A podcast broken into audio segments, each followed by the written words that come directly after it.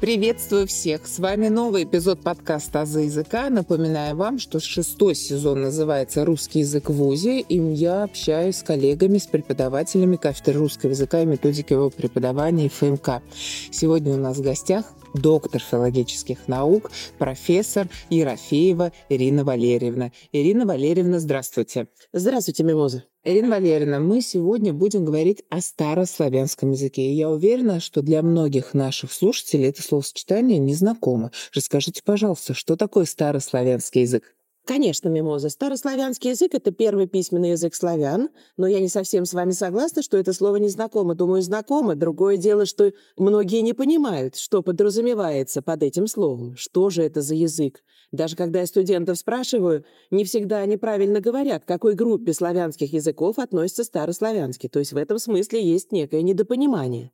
И вот нужно обязательно иметь в виду, что поскольку у нас славянские языки делятся на три подгруппы, восточные, южные и западнославянские языки, то надо понимать, что русский язык — это восточнославянский вместе с украинским и белорусским, а вот старославянский язык — это язык южнославянский. Ближе всего он болгарскому языку. Письменность на старославянском языке была создана Кириллом и Мефодием в процессе распространения христианства для перевода греческих богослужебных книг на славянские языки. И поэтому создана была эта письменность на основе болгаро-македонских диалектов. Еще раз повторю, это южнославянский язык. Он близок русскому, но в то же время это все же другая группа славянских языков. Угу. Ирина Валерьевна, а почему старославянский язык изучают будущие учителя русского языка? В он почему изучается? Вы знаете, я считаю изучение старославянского это очень важный процесс в обучении будущих преподавателей русского языка. Ни один филолог, лингвист, учитель русского языка не может обойтись без знаний по старославянскому языку. Изучает его уже на первом курсе, то есть только студенты к нам приходят, и мы их сразу погружаем в историю языка. Без знания наших истоков, того, как происходили процессы фонетические, морфологические в истории языка, невозможно составить полное представление о современной системе русского языка. Это кажется, что вот современный язык, и все мы все можем понять только исходя из знаний по-современному, они очень важны, безусловно. Но без углубления в историю мы не поймем также многих явлений современного русского языка. И вот именно поэтому с первого курса студентам мы преподаем этот предмет. Хотя это сложно. Студенты считают старославянский один из самых сложных предметов, которые они изучают вот именно на педобразовании. Да, то есть, да? да, да, готовясь стать учителями русского языка, что филологи, я долгое время у филологов преподавала, что будущие учителя русского языка, которые на педобразовании пришли учиться, для них это один из самых сложных предметов. Тем более первый курс, они сразу погружаются вот в такие сложные процессы. Но можно совсем разобраться, если было бы желание. Когда есть желание, когда они ответственно к этому относятся, конечно, они все это постигают, и они понимают прелесть вот этого языка старославянского и необходимость его изучения в ВУЗе. Ирина Валерьевна, не только желание, но и преподаватель, который может стать проводником в эти знания. Поэтому и, наверное, с вами этот язык-то дается легче для изучения. Да вы знаете, вот я считаю, что по учебнику самостоятельно изучить очень сложно. Конечно. Поэтому здесь обязательно нужен преподаватель, который действительно направит, который расскажет, все это разложит по полочкам. Там очень много особенностей, очень много тонкостей, и мы о них обо всех говорим. Ну и давайте вот про тонкости, про особенности, да, поговорим. И я хотела бы, наверное, задать вот какой вопрос. Какие фонетические черты старославянского языка вы можете отметить? Вы знаете, вот как раз мы и начинаем изучение старославянского с фонетики. Дело в том, что старославянский язык, как и другие славянские языки, он выделился из прославянского. Был когда-то общий для всех славян прославянский язык. На нем говорили те народы, которые тогда населяли соответствующие территории, и который в дальнейшем, так сказать, разделился на те славянские языки, которые известны нам сейчас. Каждый из этих языков накапливал диалектные различия, и потом это вылилось в возникновение новых языков. И вот некоторые фонетические особенности, они совпадают совпадают у русского и старославянского языка. Однако мы их тоже изучаем, чтобы понять очень многие чередования исторические, которые есть в современном русском языке. Например, чередование заднеязычных КГХ и шипящих ЧЖШ. Это представлено в очень многих корнях современного русского языка. И когда учитель пишет на доске слово «рука», а дальше «ручка» или «ручной», то, конечно, ученики выделяют корень «рук» и соответствующий корень «руч», но не могут понять, а почему же, откуда же это чередование «кэчи». Иногда бывают более длинные цепочки. Князь, княжеский, княгиня. Все понимают, корень один. Выделяют княз, княж, княг. А почему, как это возникло? Вот на эти вопросы мы и даем ответы. А учитель русского языка, он должен понимать. Конечно, не каждый ученик, может быть, это поймет или спросит учителя, почему так произошло. Но сам учитель должен обязательно, давая даже вот такие словообразовательные цепочки, понимать, как это сложилось исторически. И вот появление этих шипящих – это результат первой палатализации, мы с нее и начинаем – изучения фонетики. Она протекала одинаково в русском и в старославянском языке, поэтому результаты ее оказались одинаковыми. Но есть такие особенности, которые протекали в поздний прославянский период, в частности, йотовая палатализация согласных «д» или «т», и вот результаты этих палатализаций оказались различными в русском и в старославянском. И в современном русском мы имеем и те, и другие результаты. Например, всем известны пары «невежда» и невежа, надежда и надежный, и некоторые другие, где мы видим корень-то один и тот же, но разные представлены согласные. В одном случае надежда ЖД, в другом случае надежный Ж. В одном случае одежда ЖД, в другом случае одежка, такое разговорное слово, Ж. И это как раз результат разного преобразования. ЖД – это старославянский рефлекс, взаимодействие D с йотом, а Ж – это русский рефлекс. И вот поскольку изменение D с йотом происходило поздно, то и результаты оказывались различными. То же самое можно сказать о Т с йотом. Т давала ШТ в старославянском, например, в слове «освещение». «Ще» — это старославянский рефлекс. А, например, в родственном слове «свеча» Т с дало «че», и это русский рефлекс. А по-старославянски свеча была свешта. То есть там как раз был этот шете. Так интересно. Этих особенностей очень много на самом деле. А вот чередование гласных, Да. плету плод, несу ноша, везу воз и так далее, это вообще наследие индоевропейского периода. И во многих индоевропейских языках, а мы знаем, что славянские языки — это языки, которые входят в индоевропейскую семью, эти чередования до сих пор сохраняются и в английском, и в немецком, и в других языках, которые изучают наши школьники, и которые они знают. Эти чередования представлены очень широко, и мы можем их объяснить, опять-таки, с исторической точки зрения.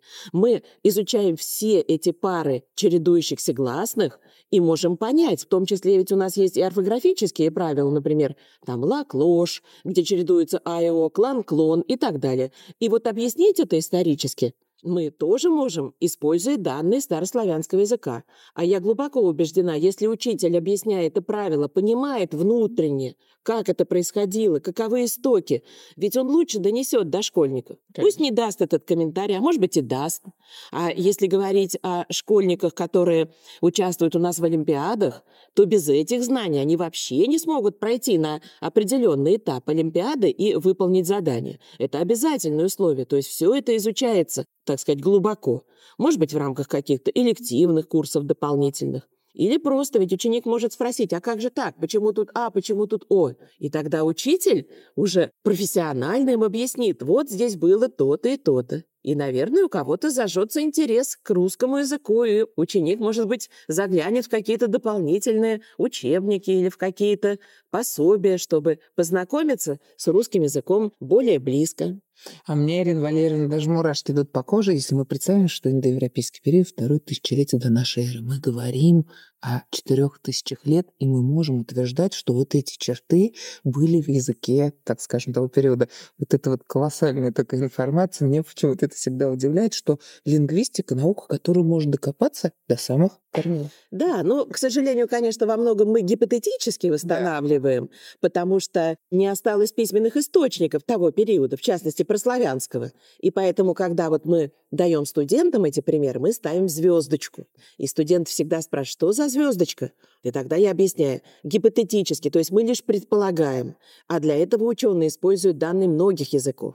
А вот у меня мурашки бегут по спине от того, что когда-то был общий индоевропейский язык. Ведь какое огромное количество языков выделилось из этого праиндоевропейского. И германские, и балтийские, и романские, и индийские языки, и славянские. Еще больше этих групп. И у всех когда-то был общий праиндоевропейский язык, и ученые тоже. Пусть на основании гипотез, пусть предположительно, но восстанавливают эти формы. Мы их пишем под звездочкой, и это интереснейшее задание – реконструкция индоевропейских праформ. Вот так было, вот так стало в старославянском, вот так стало в русском языке. Можем даже привести параллель с английским, который большинству школьников знаком, или с немецким, меньшинству школьников знакомым. И вот это как раз вызывает очень большой интерес. То есть, когда такие реальные параллели мы проводим, вот ну просто глаза загораются, и у них тоже, наверное, я надеюсь, ну, если не мурашки, то, по крайней мере, ну, какое-то такое особое чувство к языку просыпается. Друзья, прошу ставить лайки на Яндекс Музыке, а также 5 звезд и отзывы на Apple Podcasts. У вас есть возможность читать тексты моих эпизодов. В описании эпизода есть ссылки на сайт Boosty и на сообщество ВКонтакте, где за донаты вы сможете читать тексты. Подписывайтесь на «Азы языка», чтобы не пропускать новые эпизоды. Ирина Валерьевна, кроме фонетических черт, вы можете отметить, естественно, можете, назовите немножко нам хотя бы морфологических черт старославянского языка. Вы знаете, вот изучение морфологии, конечно, это второй у нас раздел, который мы тоже достаточно подробно изучаем. И здесь мы погружаемся в систему уже грамматическую старославянского языка. Она, конечно же, отличается от системы современного русского языка. Но в ней мы видим истоки многих явлений современности, многих явлений, которые сейчас представлены. Например, вот отдельное внимание заслуживает система прошедших времен. В старославянском языке их было четыре, и у них такие очень красивые, интересные названия, запоминающиеся. Студенты, когда приходят ко мне на пятом курсе, может быть, даже не помнят, что значило это слово, но они говорят «аорист» или там «имперфект». Я, конечно, напоминаю, что это такое. Многие помнят такие интересные названия «аорист», «имперфект». И две формы сложного прошедшего времени – перфект и плюсквамперфект. Вот всего было четыре формы. Мы знаем, что в современном русском языке осталась только одна форма прошедшего времени. Это бывшее причастие на «л», типа «ходил», «носил». Когда-то в старославянском языке эти причастия употреблялись вместе со связкой. Связка – это глагол «быть» в настоящем времени, и формы звучали «аз есим ходил», то есть «я ходил». В дальнейшем связка утрачивается, и бывшая форма перфекта занимает у нас главенствующее положение в системе прошедших времен и становится единственной формой, так сказать, конкурентной борьбе, побеждая и аорист, и имперфект, и плюс квамперфект. Все выходит из употребления, остается только форма перфекта, и то без связки. Связано это было с тем, что развелась видовая система, то есть вот до этого в старославянском не было категории вида. Как только она начинает формироваться, утрачиваются другие формы прошедшего времени. И здесь тоже очень интересная параллель. Вот я уже не раз упоминала английский, потому что мы можем на общеиндоевропейском фоне смотреть эти процессы. Ведь в английском очень большая, как известно, развернутая система.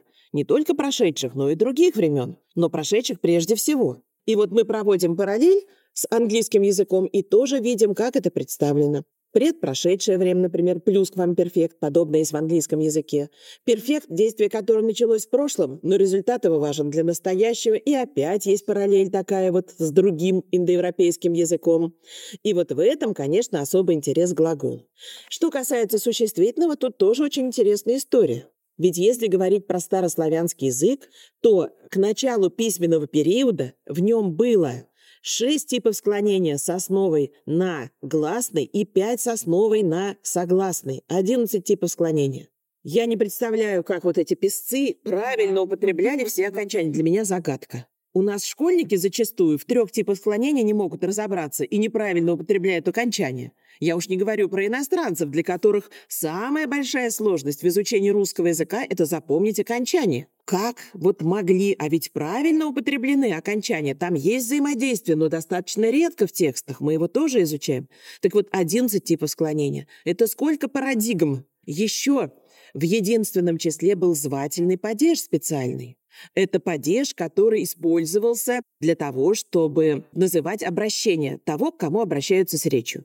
Остатки звательного падежа у нас сохранились, но в основном в религиозных только контекстах. Это слова «Боже», «Господи», «Отче», наш, как мы знаем, да, и же еси на небесех. И эти формы, они, некоторые из них приобрели характер междометий, о Боже, мы говорим там, хотя и рекомендуют не упоминать имя Господа в суе, но тем не менее мы все-таки грешим этим, употребляем о Боже, там, о Господе мы говорим. Это на самом деле формы бывшего звательного падежа. Некоторые формы звательного падежа мы знаем из сказок Пушкина, тогда их сохранялось больше. Это такие слова, как «княже», «старче», говорит рыбка старику, как известно в известной сказке.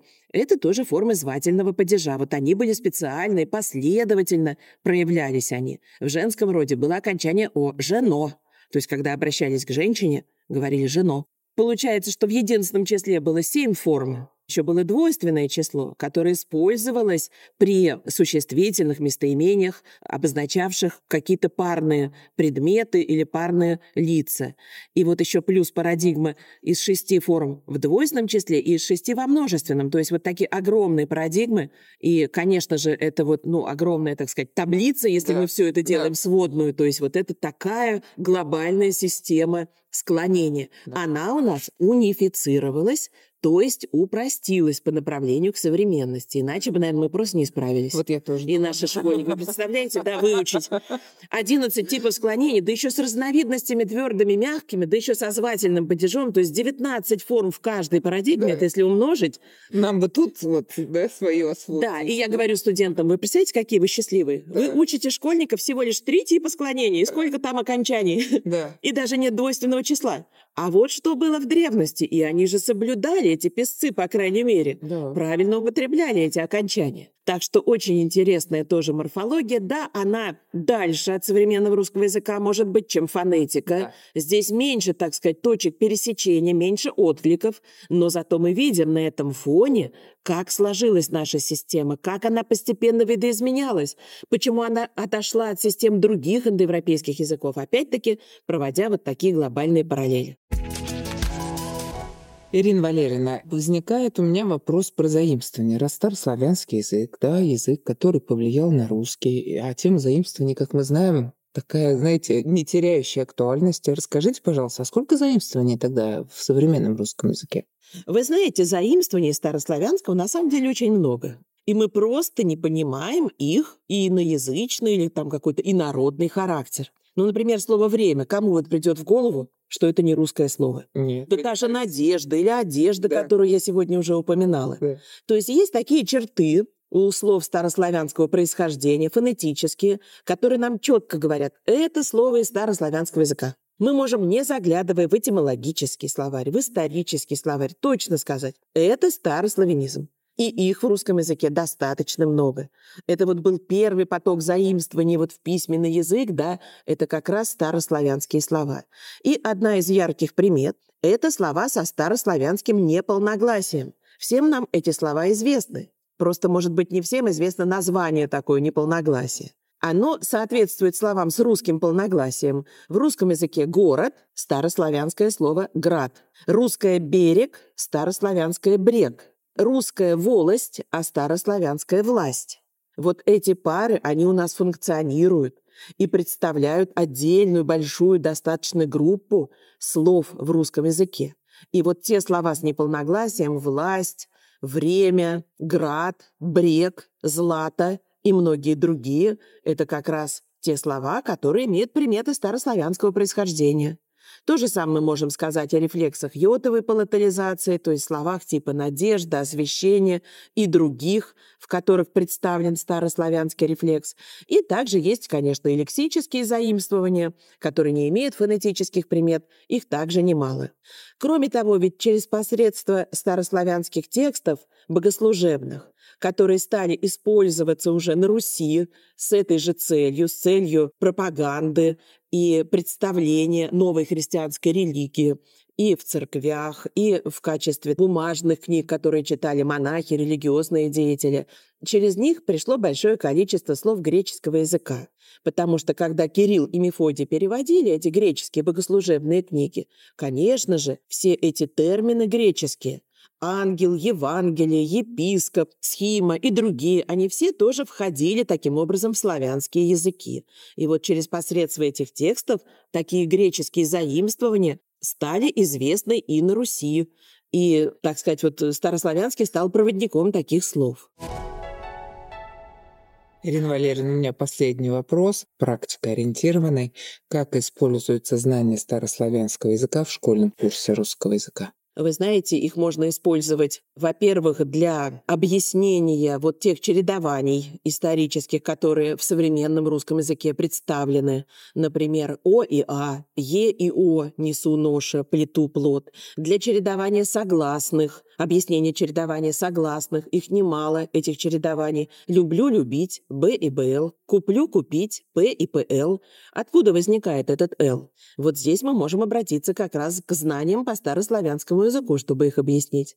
Чередование ора и ра, о котором я уже говорила, гражданин и горожанин, например, и многие другие явления, которые есть в русском языке современном, они как раз могут быть объяснены и прокомментированы с использованием знаний по старославянскому языку. Поэтому я считаю это очень важно.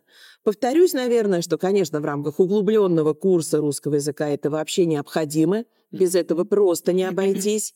Но я знаю, что и в некоторых учебниках, например, те же слова с полногласием, неполногласием даются школьникам, и там дается комментарий исторический, что это слова старославянского происхождения. Надо иметь в виду, что этот язык близко родственный он очень близко родственный, поэтому и возникло вот это вот взаимодействие, поэтому так много слов старославянских вошло. Они вошли не только через посредство письменных источников, но и устным путем. Племена общались между собой, шло взаимодействие, и многие слова старославянские вошли в том числе и таким вот устным путем. Ирина Валерьевна, вот слушаю вас и понимаю, что история языка — это такое необыкновенно увлекательное путешествие путешествие в язык, а язык — это проявление культуры. И мне вот не хочется вас отпускать, и давайте мы с вами запишем еще один эпизод об этимологии слов. Большое спасибо вам, Мимоза. Полностью разделяю ваше мнение о том, что во многих словах русского языка заключен вот этот сгусток культуры. И именно Понимание старославянского, его изучение помогает нам углубиться в историю и понять и наши истоки, и, так сказать, как все проходило на протяжении многих веков. И когда мне удается студентам передать вот эту любовь к историческим дисциплинам, я всегда очень радуюсь, понимаю, ну что ж, я выполнила свою миссию. Благодарю вас за участие и до скорой встречи. До встречи. Вы можете слушать подкаст «Азы языка» на любой удобной для вас платформе. Кроме того, вы можете читать тексты эпизодов, если перейдете по ссылке в группе ВКонтакте или на сайт Boosty. Не забывайте ставить 5 звезд и отзывы на Apple Podcast, а также оставлять сердечки на Яндекс Музыке. Благодарю за внимание.